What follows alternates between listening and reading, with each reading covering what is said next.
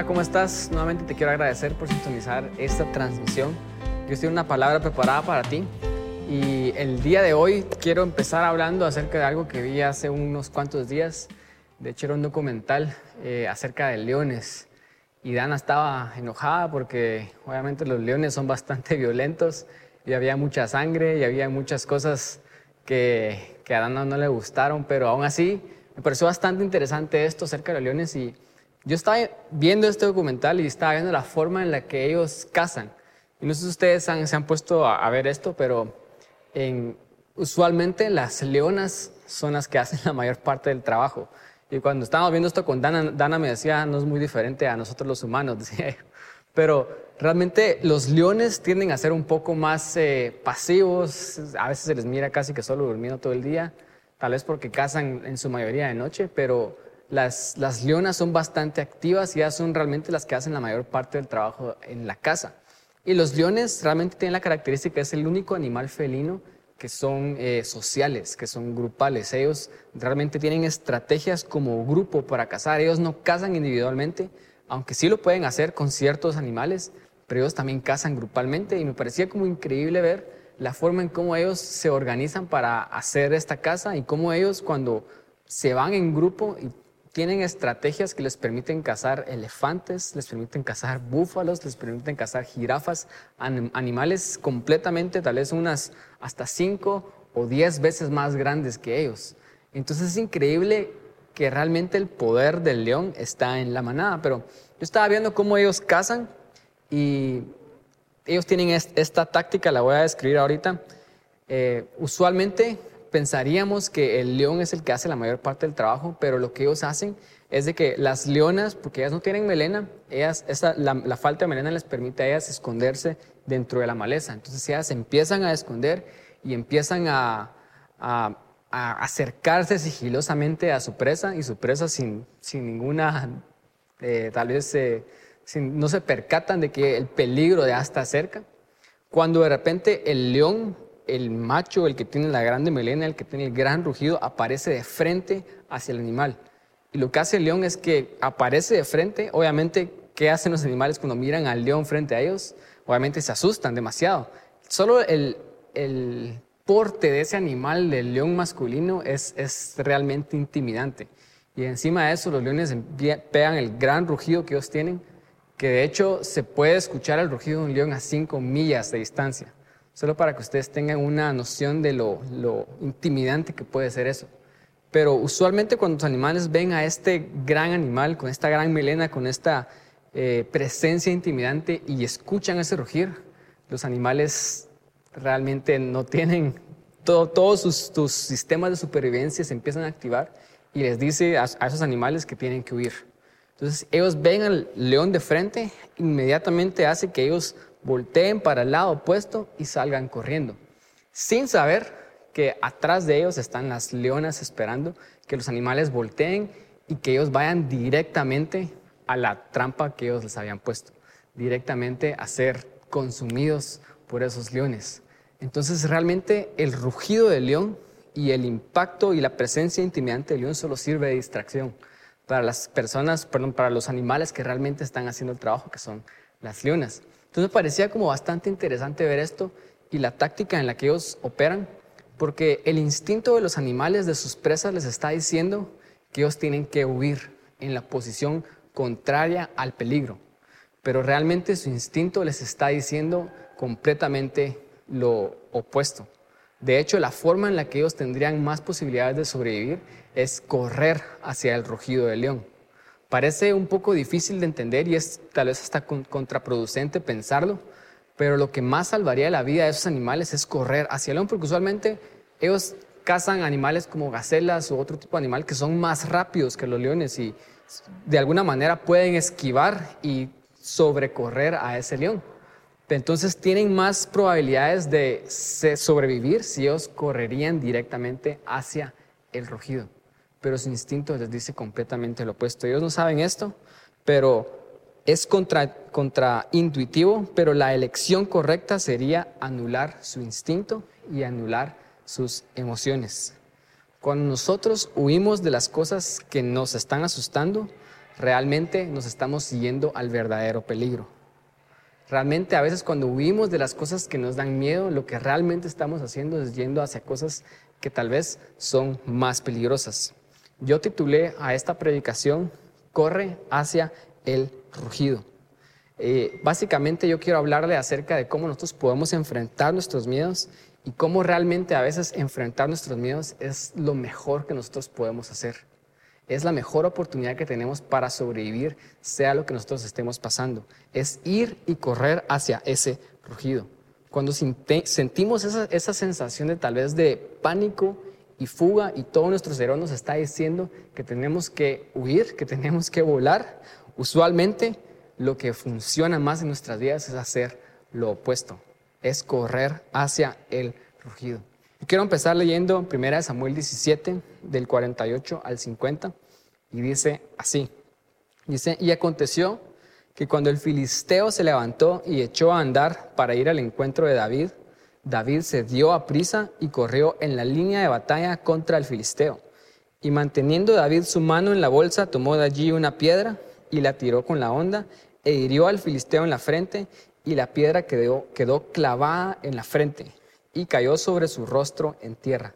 Así venció David al filisteo con onda y piedra e hirió el filisteo y lo mató sin tener David espada en su mano. El punto número uno es enfrentar tus miedos o abandonar tu destino. Esas son las opciones que nosotros tenemos. Y cuando yo escucho esta increíble historia, David es uno de mis personajes favoritos de la Biblia. Eh, tal vez, tal vez el mi favorito del Antiguo Testamento. Y por varias razones. Obviamente por todas las cosas que David hizo, pero principalmente porque yo me llamo David también y mi abuelito se llamaba David. Así que yo me identifico cada vez que yo leo esas historias de David. De alguna manera yo pienso que yo podría ser esa persona. Y solo quiero que nos empecemos a imaginar el increíble coraje que tuvo David en este momento. David aproximadamente tenía unos 17 años, era bastante joven. David, según lo, si ustedes han leído esta historia, David no tenía, no se comparaba en la altura ni en el tamaño contra ese gran gigante llamado Goliat. Realmente era, las probabilidades para que él ganara eran tal vez imposibles. Pero David demostró algo y es que él tuvo coraje increíble. Quiero que pongan atención a esto y el de la Biblia, estas palabras las quiero resaltar y van a aparecer ahorita en pantalla. Y dice lo siguiente, David se dio prisa y corrió a la línea de batalla contra el filisteo. La Biblia a veces es como bastante directa, la Biblia no elabora definitivamente porque está contando muchísima historia en solamente un libro. Pero si nosotros pudiéramos estar ahí, si nosotros pudiéramos ver las cosas que estaban pasando en la mente de David, ahorita leemos que David, él solamente fue y venció al gigante y decimos, wow, qué increíble, yo quisiera tener ese coraje. Pero nunca nos ponemos a pensar tal vez todas las cosas que estaban pasando en la mente y en el corazón de David en este momento. Tal vez David estaba teniendo un montón de dudas en su mente. Tal vez David tenía miedo en su corazón. Tal vez David se sentía que tal vez no era capaz de hacer esto. No sé qué eran las cosas que estaba atravesando David. Definitivamente él tomó una, decisión de ir a prisa contra el filisteo. Cuando Goliat, dice la Biblia, empezó a ir en contra de David, David empezó a ir más rápido hacia el rugido. Todos sabemos que David al final mató al gigante, pero él primero tuvo que correr hacia lo que en este momento era su miedo más grande hacia lo que en este momento era un peligro inminente, era una muerte segura según todo el pueblo de Israel, según todos los filisteos, todos esperaban que ese muchacho estuviera caminando directo a su muerte. Y David mató al gigante, pero él primero tuvo que correr hacia las cosas que le daban miedo. Entonces, mi pregunta para ti en este momento es esta. ¿A qué estás siendo llamado en este momento? ¿Cuál es tu más grande miedo? ¿Qué son las cosas que hacen que no puedas dormir en las noches o que te levantes muy temprano porque sabes de que hay cosas que tienes que hacer y son cosas que realmente te están quitando la paz, que son las cosas con las cuales tienes miedo a hablarlas, tienes miedo a contarlas a otros. ¿Cuál es tu más grande miedo? Yo creo que usualmente nuestros más grandes miedos a veces son las cosas a las cuales nosotros estamos siendo llamadas a ir. A veces ese gran rugido que se para entre nosotros, que nos atemoriza, que nos paraliza, yo creo que eso muchas veces son las cosas que nosotros estamos llamadas a ir. Este COVID-19 es nuestro gigante del 2020. Y usualmente nuestros destinos a menudo se presentan en nuestra vida como gigantes. Yo creo que nadie se pudo haber imaginado que este gigante era el destino de David. Para muchos este gigante era algo malo que estaba pasando en, esos momentos en sus vidas. Este gigante estaba amenazando a una nación entera. Este gigante ponía en amenaza que todo el pueblo de Israel se convirtieran en esclavos de los filisteos. Era algo que realmente estaba afectando a toda una nación. Era un gigante y nadie se atrevía a derrotarlo, porque todos cuando miraban a ese gigante miraban muerte, miraban cosas negativas, nadie podía pensar que algo bueno podía salir de enfrentar a ese gigante. Pero hubo una persona que no, no vio un gigante, hubo una persona que vio a su destino. Usualmente nuestros destinos, creo yo, nuestros propósitos, nuestras más grandes oportunidades en nuestra vida se presentan como nuestros más grandes miedos. Nuestro instinto nos dice que nos tenemos que ir y tenemos que ir para atrás, pero Dios nos está diciendo que tenemos que correr hacia Él, porque es la forma en la que nosotros podemos vencerlos. No podemos negar que realmente el peligro no es real, es decir, no podemos negar el miedo, pero no podemos dejar que tampoco este miedo nos controle. Yo sé que estos son tiempos difíciles, son tiempos de mucho miedo, mucho temor. Cada vez las noticias se ponen peor, cada vez hay más contagiados, cada vez hay más problemas económicos, cada vez la situación pensamos que se está poniendo peor y las cosas están yendo para abajo. Ese es un gigante y no estoy diciendo que esto no sea cierto. Estoy diciendo que esto es real y esto causa miedo en nuestras vidas, nos paraliza, pero lo que no podemos permitir es dejar que nuestro gigante que se está presentando frente a nosotros, que nuestros más grandes miedos nos paralicen. El peligro es real. Esta frase yo la leí hace varios años y me gustó un montón y dice, los mares calmados nunca hicieron a un marinero experto. Es decir, ningún marinero va a poder jactarse de lo buen marinero que es si solo navegó por aguas tranquilas. Los mares calmados nunca hicieron a un marinero experto. A veces el único camino hacia las cosas que Dios quiere para nuestras vidas, hacia el propósito que Dios puso en nuestros corazones, hacia nuestro destino, es adentrarnos a ese mar que da miedo. Si realmente queremos obtener una gran pesca, si realmente queremos transformar y cambiar vidas, a veces lo que tenemos que hacer es adentrarnos a esas olas, adentrarnos a esa tormenta e ir en dirección a las cosas que nos dan miedo. David corrió hacia ese rugido y Dios obró a través de él. A veces la única forma en la que vamos a ver a Dios obrar en nuestras vidas, hacer algo en nosotros y a través de nosotros, es cuando nosotros estamos corriendo hacia nuestros miedos. Es cuando nosotros estamos abrazando nuestras más grandes debilidades, estamos corriendo hacia el rugido y lo hacemos una y otra vez.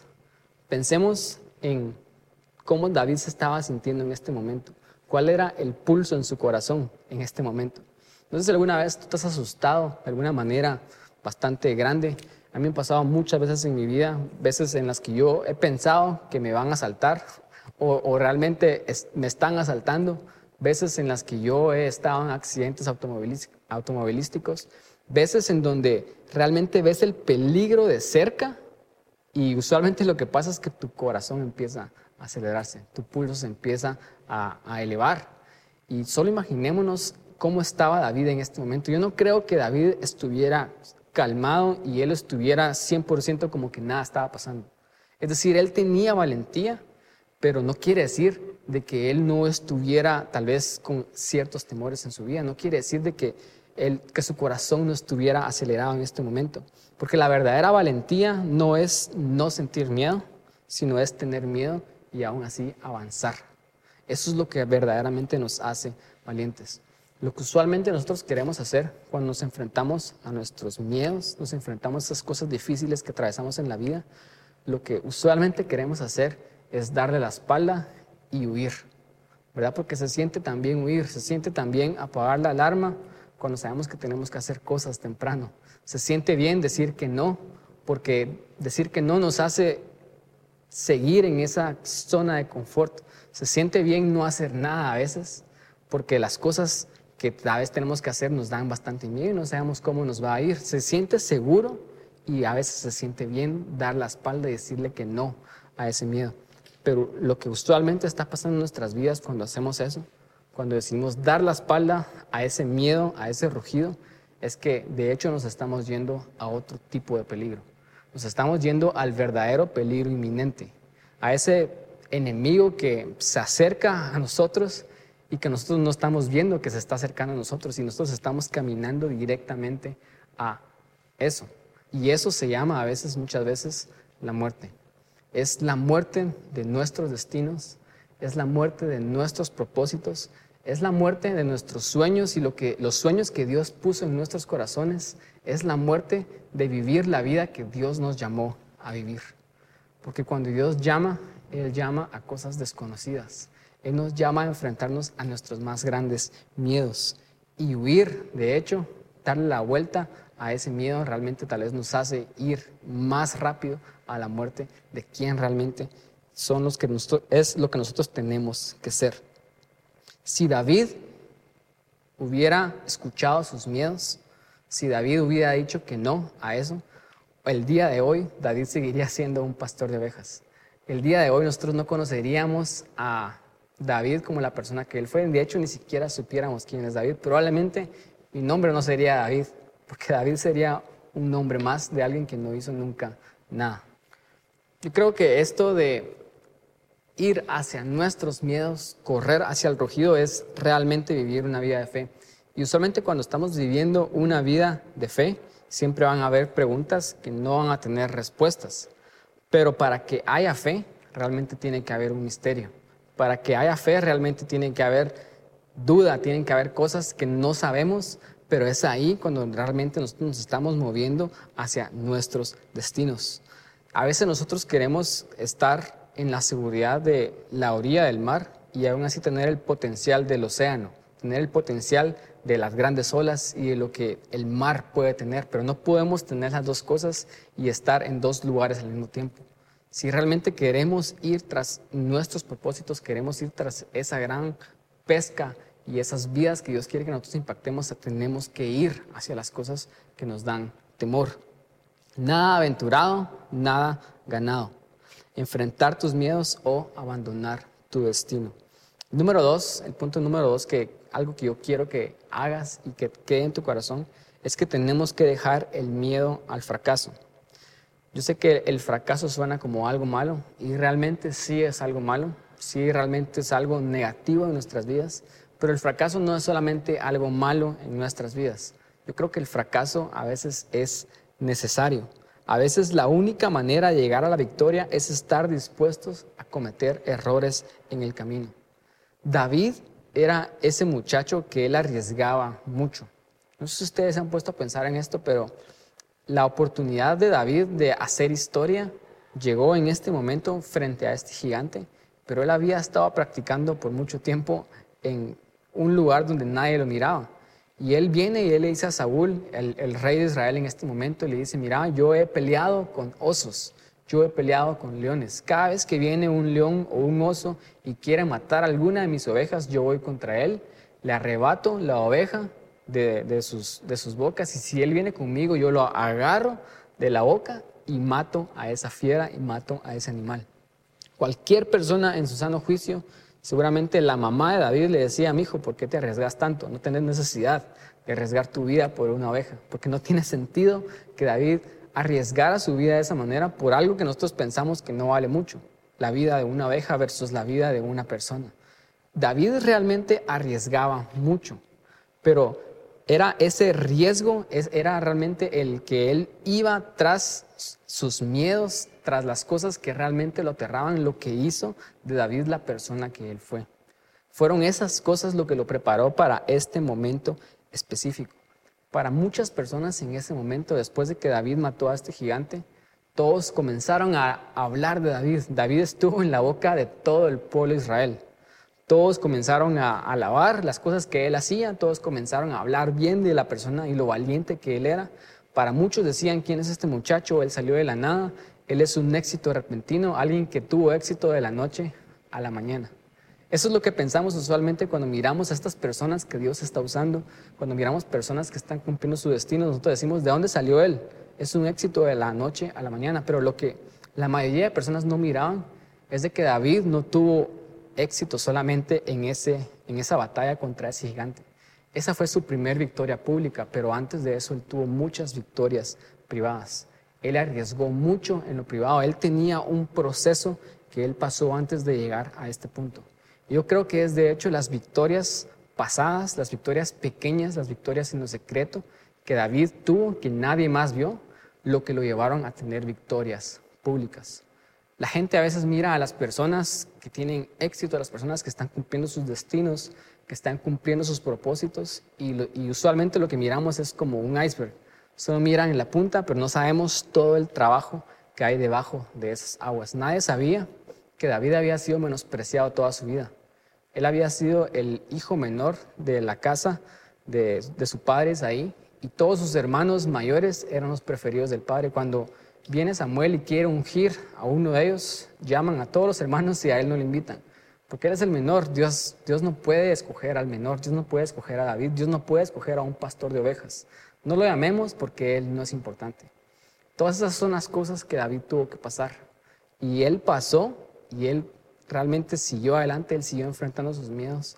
David fue la persona que no dejó que todas estas cosas negativas que le pasaron en su vida definieran quién él era. Él estuvo enfocado en su propósito y esta fue su oportunidad. A veces pensamos que las personas que tienen éxito y están cumpliendo sus propósitos, que tuvieron un éxito repentino, pero eso usualmente casi nunca pasa. Casi no todos nos ganamos de lotería y todas las personas de la Biblia, todas las personas que Dios usó, fueron personas que tuvieron que pasar sus procesos en lo secreto. Así que tenemos que dejar el miedo al fracaso, tenemos que dejar el miedo a cometer errores. A veces pensamos que hay personas que tienen todas las ventajas y decimos cosas como, es que él nació en una cuna de oro o él porque tiene este don, él tiene este otro talento y comenzamos a poner un montón de excusas de por qué Dios sí puede usar a otras personas, pero a la vez esas son solamente excusas. Porque todas estas personas usualmente, en su mayoría, el 99% de las veces, tuvieron que pasar su proceso para llegar al lugar en donde ellos están. Cada personaje de la Biblia tuvo que pasar su proceso con Dios en lo secreto. Jesús dijo esto en Mateo 6, 6. Dice, ora a tu Padre que está en lo secreto y tu Padre que ve en lo secreto te recompensará en lo público. Es decir, a Dios le gusta ver las cosas que nosotros, las victorias que nosotros tenemos en el lugar íntimo las victorias que tenemos en lo secreto. Por eso es que yo creo que usualmente la mayoría de nosotros queremos estar en el lugar donde matamos gigantes y todos nos miran y todos nos alaban y todos nos dicen que lo increíble y valiente que somos, todos quisiéramos estar ahí. Pero nunca vamos a llegar a esos lugares y eh, usualmente Dios no nos va a dar la plataforma para vencer gigantes y victorias públicas si no hemos vencido victorias privadas si no hemos sido fieles con lo poco, si no hemos sido fieles cuando nadie más nos ve. Yo creo que es bueno que nosotros celebremos las cosas que pasan en lo íntimo, en lo privado. Que celebremos que el día de hoy me pude levantar temprano, el día de hoy me levanté a orar y había querido levantarme a orar a las 5 de la mañana por cinco años tal vez y nunca lo había logrado, pero el día de hoy lo hice. Eso es una victoria que vale la pena celebrar. Vale la pena celebrar que este año tal vez que en, este, en medio de esta pandemia hemos estado venciendo el miedo y nos hemos estado llenando de paz. Pareciera algo que tal vez no es digno de mencionar, algo que a nadie le importa, pero realmente a Dios le importa. A Dios le importa cuando tal vez dejas el celular y decidís no ver pornografía, decidís no hacer las cosas que tal vez antes hacías, decidís decirle no a tu adicción cuando nadie más te está viendo. Esas son las cosas que a Dios le importan, esas son las victorias que Él mira. Y David tuvo muchas de esas victorias en su vida y yo creo que la clave de por qué Dios permitió que David fuera la persona que venciera a este gigante es porque él había vencido muchos otros gigantes en su vida privada. Nuevamente Jesús dice, ora a tu Padre que está en lo secreto y tu Padre que ve en lo secreto te recompensará en lo público. Lo que estás dispuesto a hacer en secreto es a menudo responsable de lo que sucede en público.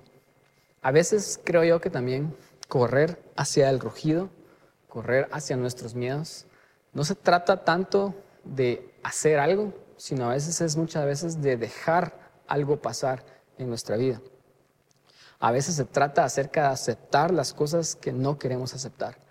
Yo recuerdo que cuando mi papá falleció hace más de un año, definitivamente, como muchas personas cuando experimentan la muerte, entramos a un proceso de negación, donde no queremos aceptar lo que acaba de pasar.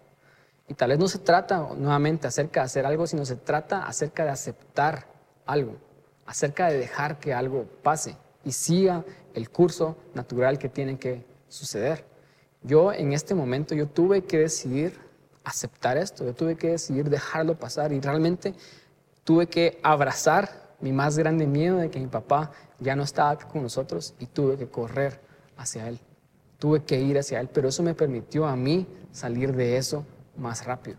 A veces se trata no solamente de hacer algo, sino de dejar algo pasar a nuestras vidas. A veces nosotros queremos ir y vengarnos, queremos ir y decirle a la persona lo que nosotros estamos pensando, venir y devolver con la misma medida que nos dieron, pagar de la misma manera en la que nos pagaron. Pero a veces se trata solamente de ser las personas más grandes y dejar pasar las cosas. A veces eso es lo que realmente significa correr hacia el rugido. Dios no le teme a lo que nosotros le tenemos. Y eso no significa que no tengamos que tener miedo. No significa que tengamos que fingir de que no estamos asustados. No significa que tengamos que venir y mentir y pretender de que la realidad no está pasando. No, no estamos hablando y no estamos diciendo eso. A veces nosotros los miedos son reales porque el peligro es real. Pero la diferencia de esto es de que Dios está con nosotros y a Él no le asustan las cosas que nos asustan a nosotros. De hecho, el nombre Jesús, Emanuel, significa Dios con nosotros. Jesús vino y Él está aquí en medio de nosotros. Y a Él no le asusta cualquier cosa que nosotros atravesemos en esta vida, entonces si yo estoy con Él, yo sé que yo voy a estar bien. Quiero leer Salmo 23, del 3 al 4, que dice lo siguiente. Dice, Dios, Jehová, que es mi pastor, Él confortará mi alma me guiará por sendas de justicia por amor de su nombre. Es decir, Dios nos está guiando. Dios nos lleva de la mano y Él está con nosotros en nuestro caminar. Él realmente nos está llevando como un Padre bueno que, que es y nos está guiando por sendas de justicia. Ese es Salmo 23. Pero escuchen lo que dice el versículo 4. Aunque ande en valle de sombra y de muerte, no temeré mal alguno, porque tú estarás conmigo. Es decir, Dios nos guía, pero a veces Él nos guía a valles de sombra y de muerte. Esto no tiene sentido para nosotros. Cualquiera diría, un padre bueno nunca va a llevar a su hijo por situaciones difíciles. Pero un padre que sabe que su hijo necesita ser formado y su hijo necesita crecer, él sabe que a veces las cosas difíciles son necesarias para nuestras vidas. El versículo 3 dice, me guiarás por sendas de justicia. Y si Dios nos está llevando, el versículo 4 después dice, él, aunque ande en valle de sombra y de muerte. Es decir, a veces Dios nos va a llevar a través de esos lugares que nos van a dar miedo. Él nos está llevando de la mano hacia ese rugido. Y nosotros a veces lo único que podemos ver es el rugido, esas cosas que nos dan miedo y no queremos ir. Y le, le estamos diciendo a Dios, no, deja, no me lleves para ese lugar. Pero Dios nos está llevando de la mano porque Él sabe que realmente ese ir hacia ese valle de sombra y de muerte a veces es ir hacia nuestros destinos. Él dice, aunque ande en valle de sombra y de muerte, no temeré mal alguno, porque tú estarás conmigo. Es decir, ¿por qué vamos a tener miedo? ¿Por qué vamos a preocuparnos? ¿Por qué vamos a estresarnos? Si al final de cuentas Dios está con nosotros, Dios cuida de nosotros, entonces estaremos bien. El versículo 4 termina diciendo, tu vara y tu callado me infundirán aliento. ¿Saben que la vara a veces existía en los pastores para corregir a las ovejas, para traerlas de regreso al redil, para venir y tal vez asustarlas para que regresaran al camino que ellas tenían que ir. Y obviamente era por el bien de las ovejas que los pastores andaban una vara. Dios realmente tiene nuestro mejor interés en mente. Y las cosas negativas que vamos a estar atravesando, yo sé que al final van a ser para nuestro bien. Todas las cosas ayudan a bien para los que aman a Dios. A veces solo tenemos que entender esta verdad en nuestros corazones y en los momentos donde tengamos miedo, saber de que realmente no estamos solos. A veces se trata acerca de venir y de hacer una oración cuando estemos frente a ese rugido, cuando estemos frente a nuestro más grande temor y decirle a Dios, yo sé que tú estás acá conmigo, yo sé que yo voy a estar bien. Tal vez no lo sintamos decir en ese momento porque no es lo que estamos percibiendo en nuestra realidad, pero definitivamente es la verdad. Dios está con nosotros y esa oración te prometo que va a hacer una gran diferencia en tu vida. Una persona sabia una vez observó y dijo, la mayoría de personas mueren a los 25 años, pero son enterradas hasta que tienen 75 años. No dejemos que nuestros más grandes miedos nos priven de vivir la vida que Dios nos llamó a vivir. No dejemos que nuestra alma deje de crecer porque teníamos miedo de ir hacia ese rugido. Tenemos la opción de enfrentar nuestros miedos o abandonar nuestros destinos. Yo creo que por muy negativas que sean las situaciones que estamos viviendo en, este, en estos tiempos, nuestros mejores días están por venir. Y esa es una realidad. Yo realmente creo esto. Te animo a que creas que va a llegar el día en tu vida en donde te vas a recordar todas estas cosas que estamos pasando ahorita y solo lo vas a ver como la victoria que te lanzó a nuevos lugares, como la victoria que te lanzó a tu destino. Lo vas a ver como el Goliat que tuvimos que valientemente correr hacia él y derrotarlo y vencerlo. Así que yo te animo a que corras hacia el rugido.